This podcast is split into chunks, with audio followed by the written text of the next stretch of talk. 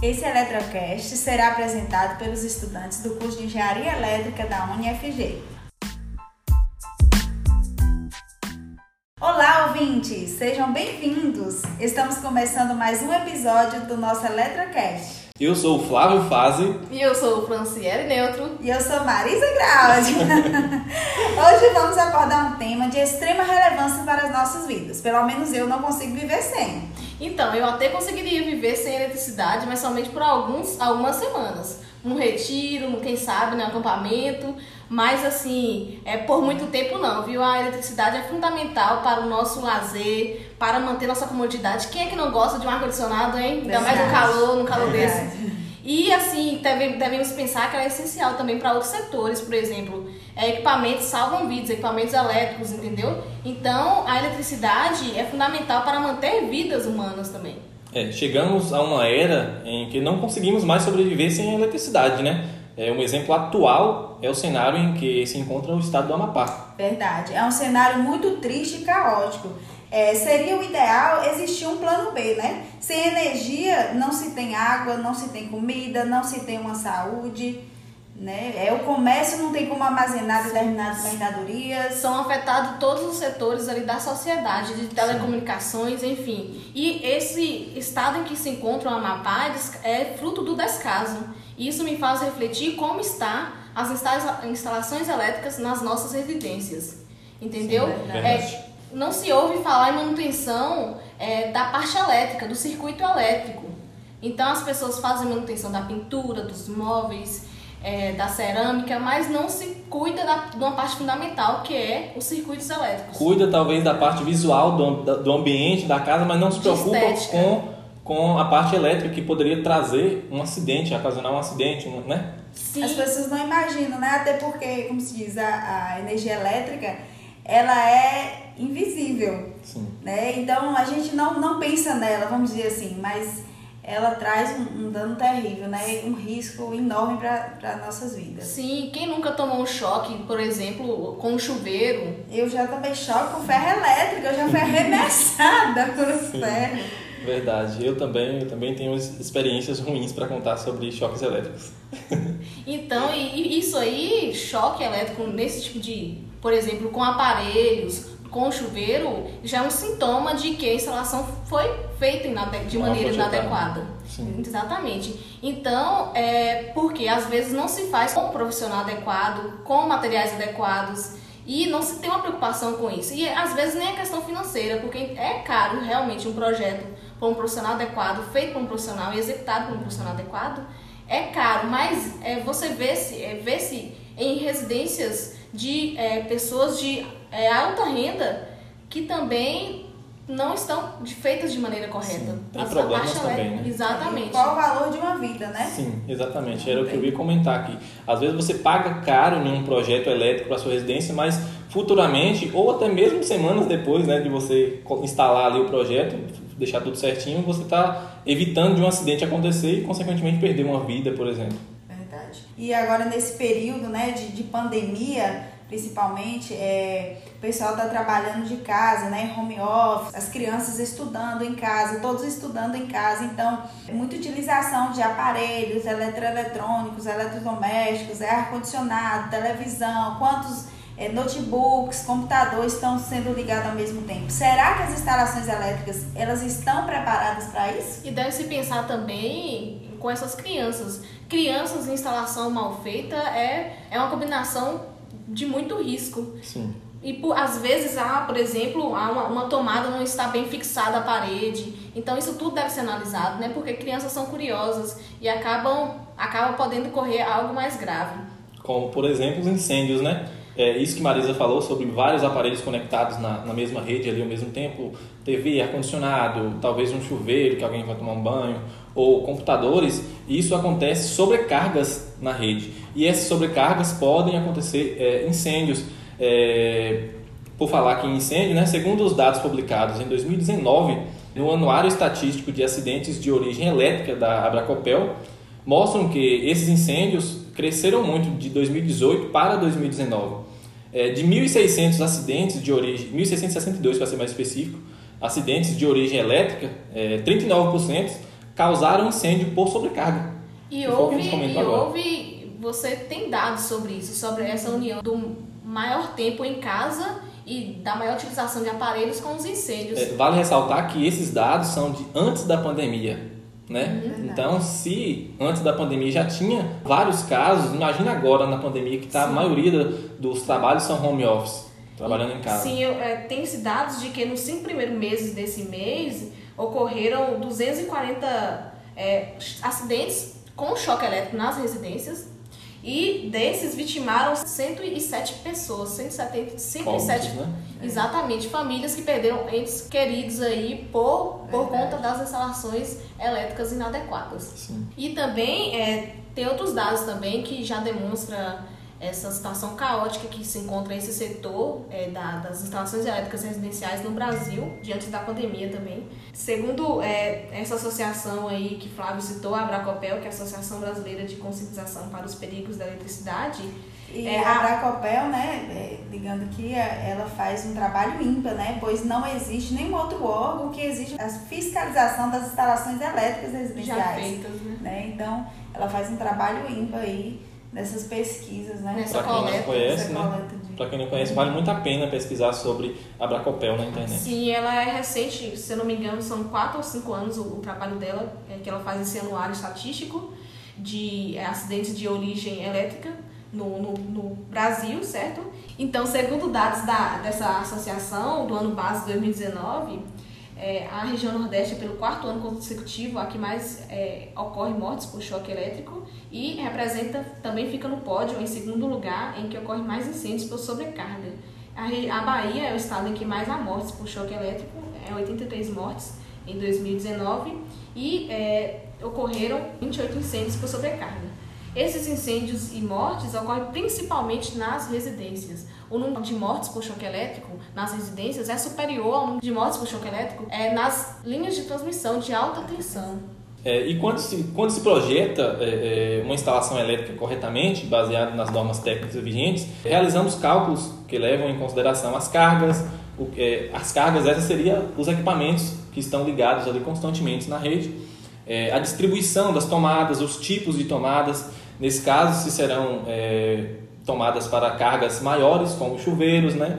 é, torneiras elétricas, aquecedores, ou para cargas simples, que são TVs, carregadores de celulares, tablets.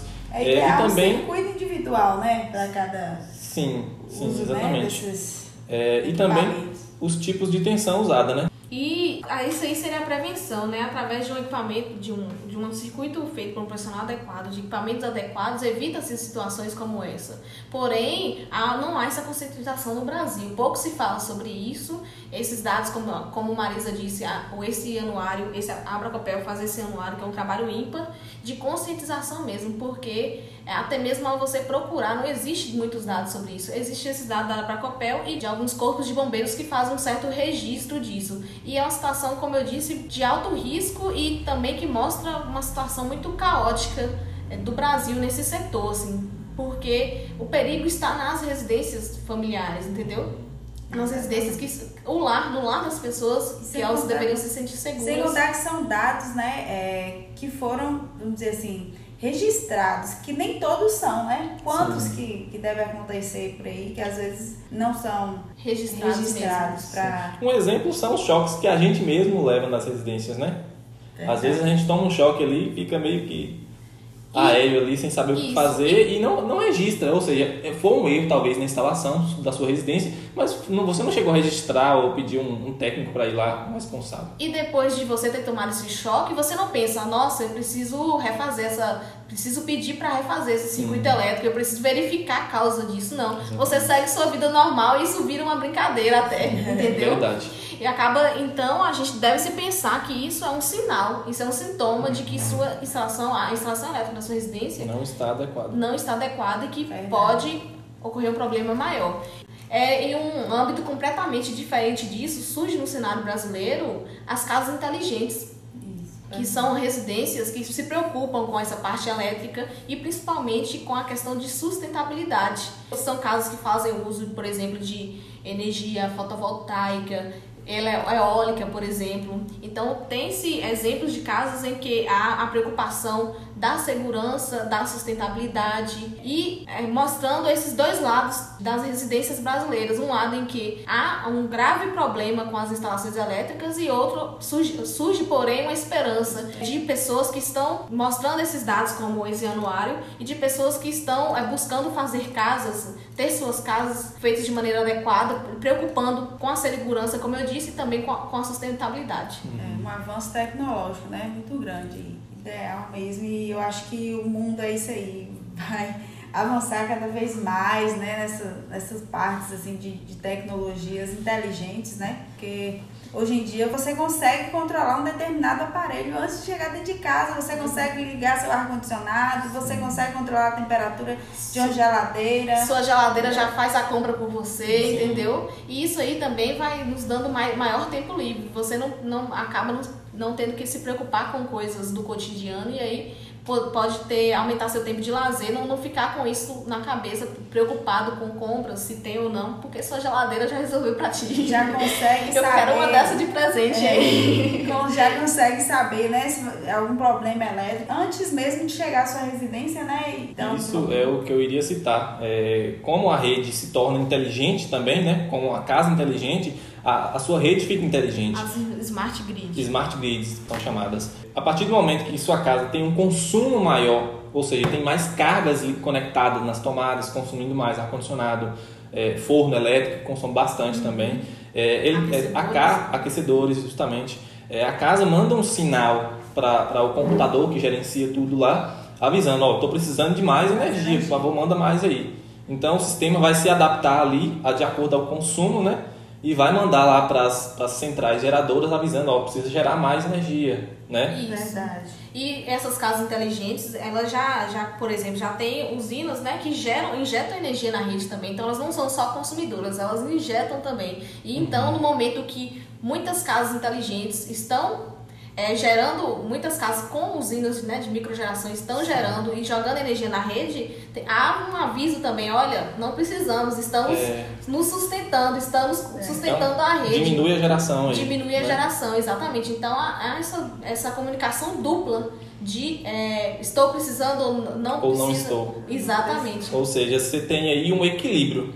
Né? Exatamente. Você tem o equilíbrio da, da, da quantidade de produção do e do consumo. E da oferta. E da oferta. Do exatamente. consumo e da oferta. E com isso, com esse sistema inteligente também, é, se integra os possíveis erros que a rede pode acontecer e o sistema pode corrigir. Por exemplo, em tal setor, de repente, toda vez que passa ali uma, uma tensão, acontece uma queda ou talvez um consumo maior. Então, o sistema vai, vai ali ajustando, né, se auto-ajustando para evitar falhas ou até mesmo avisar as centrais, ó, oh, está tendo um problema naquele setor pede uma Sim. equipe para ir lá verificar o que está acontecendo, né? E permite esse monitor, permite também ao usuário monitorar o seu consumo, se como é que está instantaneamente. Sendo, exatamente, instantaneamente. Ele permite ele acompanhar. Então dá uma maior, a, maior autonomia caso Sim. ao usuário. E você se sente mais seguro, né? Você tem todos esses dados ali, você sabendo que sua rede, você está consum... É, você está recebendo o que você está consumindo, né? Então, instantaneamente, por instantaneamente, aplicativos. Justamente. Assim como tem os aplicativos Tudo conectado. Talvez de... você está na sua empresa, você está trabalhando, você pega seu celular ali, você vê o que sua casa está consumindo, se está acontecendo alguma coisa de errado ali. Porque né? tem que haver essa preocupação, né? Ah, estamos é, caminhando para, felizmente, para um setor em que está apresentando cada vez uma maior eficiência, né? diminuindo os gastos através, por exemplo, disso daí você pode diminuir seus gastos. Você, nossa, hoje, hoje eu gerei, eu consumi tanto. Por que isso? Entendeu? É você pode detectar, por exemplo, um aparelho que está consumindo mais ou uma falha no seu sistema. Então isso, isso dá isso dá uma, uma infinidade de, de possibilidades é, também. Ou talvez o seu aparelho consumindo mais, talvez seja um problema que ele esteja dando, ou seja, a sua rede inteligente já detectou esse alto consumo. Então, você vê, talvez naquele horário do seu dia, aquele aparelho que você ligou está consumindo fora do normal, então já ó, vou ter que fazer uma manutenção nele aqui para saber o que é que está causando esse, esse alto consumo. já resolver a situação ali. Porque... Ou seja, isso é um dos fatores benéficos né, da, da rede inteligente. Exatamente. Entre outros, muitos outros Sim. fatores. É assustador, né? Quando se para para pensar é meio assustador, né? Esse mundo tecnológico aí, mas é, eles trazem vantagens né, ímpares para as nossas vidas em questões de sustentabilidade, né? Segurança. É, segurança. Né? Eficiência. Eficiência. Eficiência, principalmente, né? O que a gente busca diariamente é eficiência energética. Exatamente. Né? É, e enquanto essas casas inteligentes não forem implantadas, vamos nos conscientizar e preocupar mais com a manutenção das instalações elétricas nas nossas residências, né? Exatamente. A procura de um profissional antes e depois da implementação do sistema é de suma importância para você ter segurança e economia, pois o dimensionamento inadequado da secção do fio pode ocasionar um aumento no consumo de energia Dessa forma, a economia, ao não contratar um profissional adequado, a longo prazo pode custar caro. Verdade. Então, observa-se no Brasil é, em que há um cenário caótico referente à qualidade das instalações elétricas residenciais, mas há associações como a Bracopel, que coleta dados referentes a isso e discute eles. E também surgem as casas inteligentes, que além de serem muito interativas com os usuários, né, os moradores, elas se preocupam com a questão da sustentabilidade e, logicamente, se preocupam também com a qualidade do circuito elétrico. Exatamente. Esse foi o nosso Eletrocast. Obrigada a todos os ouvintes pela companhia e até a próxima. Até, pessoal! Não coloque o dedo na tomada. E usem máscara. Até a próxima. Tchau, tchau.